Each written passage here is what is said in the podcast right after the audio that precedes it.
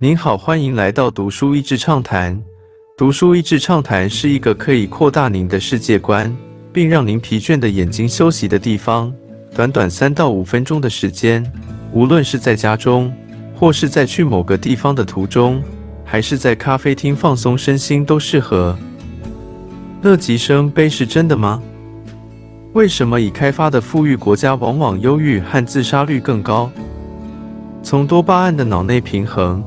看见乐极生悲，或许真有一定的可能性。本书就像洋葱一样，层次满满，一直到最后三分之一的几个转折，才是它真正突出的部分。也是读到最后，我才决定要写心得分享。本书的作者是美国精神科医师，也是史丹佛大学的教授，专门治疗各种瘾症。从几位病患的故事。还有他自己私下成瘾的经历，看见纵欲的人脑中的化学变化，以及可能的救赎。多巴胺怎么来？多巴胺 （dopamine） 是一种大脑神经的传导物质，最重要的功能是让大脑产生奖励机制。我们的身体是喜欢多巴胺的，它可能来自赏心悦目的事物、愉快的经验、吃到美味的食物。健康的身心是需要足够多巴胺的分泌，但是这个奖励机制是永远没有满足的。在没有节制的情况之下，我们很容易不知不觉的让感觉很爽的门槛一直提高。另外，在身体内部平衡的机制之下，大量多巴胺分泌之后，也会伴随着一种痛苦或低下的情绪，这也是形成瘾症的开端之一。这些带给人大量多巴胺的事物，包括药物、性爱，甚至是使用手机，在胃口越大的时候，之后痛苦也越强烈。基本多巴胺分泌量早就不能满足了，快乐与痛苦的极度不平衡，造成上瘾者做这些事情，最后只是为了让自己感觉正常。而手机和社群媒体，更是让这些事物垂手可得。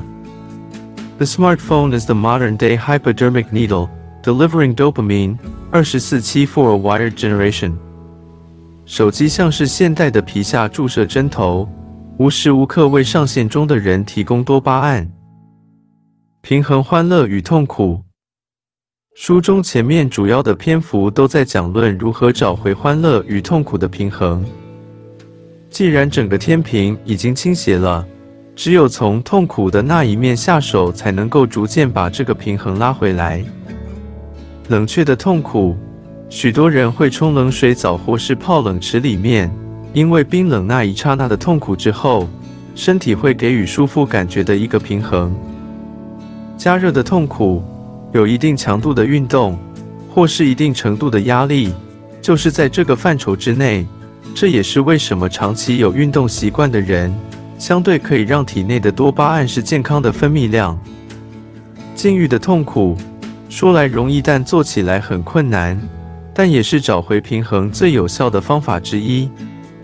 读到这里，我以为就是一本讲痛苦与快乐平衡的书籍。虽然听某些故事很有趣，可是好像也没有什么惊喜之处。没想到，就是在书本的最后三分之一，作者才开启一道又一道的转折之门，让我看见人心的复杂，痛苦也会上瘾。本来是拿来平衡多巴胺分泌的痛苦，一不小心也是会让人上瘾的。适当的运动，有一定压力的工作，还有一些让身体承受短暂痛苦的事物，本身都是没有问题的。但我们的身体竟然也有办法让平衡往相反的方向倾倒，让我们对于这些痛苦的事情似乎是欲罢不能。像是很多激烈运动者，表面上看起来是意志力十足，其实背后是他停不下来。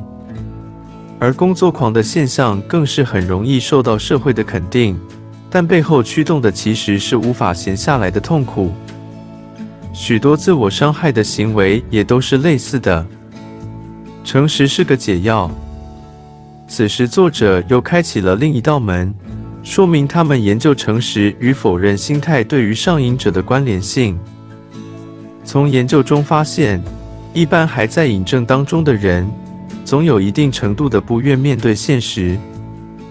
但令人欣慰的是，他们的研究发现，当一个人愿意坦诚地面对自己的时候，那个被破坏的平衡似乎也会一点一滴地被修复。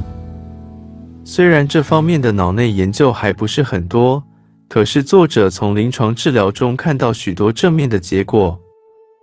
或许这些大小成瘾行为的背后，其实是因为诚实面对自己，有时候真的好困难。能够找到信任的人或是方式，例如写日记，来坦诚自己的软弱，是恢复健康的开始。但此时人性的复杂又让这个方向有个转折。作者发现有许多分享自己软弱的人，也不小心变成是过度分享，或甚至是情绪勒索。所以那个界限还是在于当事人是否意识到必须为自己负责任。羞耻是有益的吗？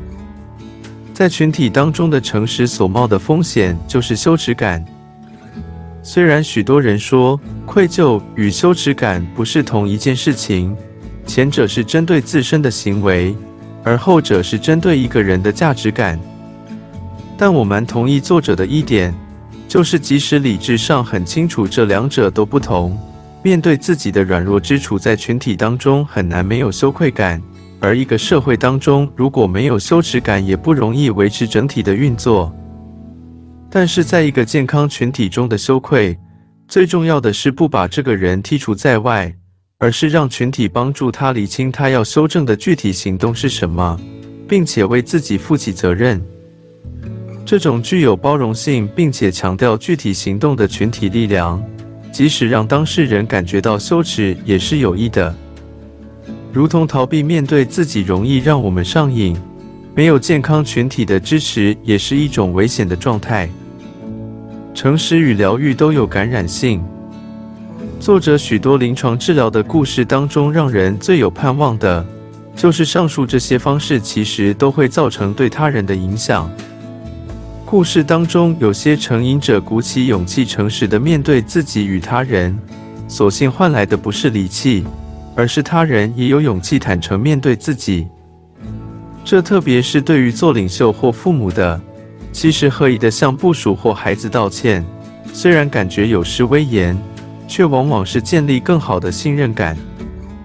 或许我们人生来是对建立亲密关系有最强烈的需求，在健康关系当中所带来的多巴胺，往往是适量而稳定的，不管是与自己或是群体的健康关系。都不是，也不该用任何使人快乐的其他事物来取代。今天的内容就到此为止了，十分感谢大家收听《读书益智畅谈》节目。如果对我们的内容感兴趣，欢迎浏览我们的网站 d a s h e a z 点 net，或是关注我们的粉丝团“读书益智”，也可以分享给您的亲朋好友。欢迎继续关注我们下一期节目，下次见。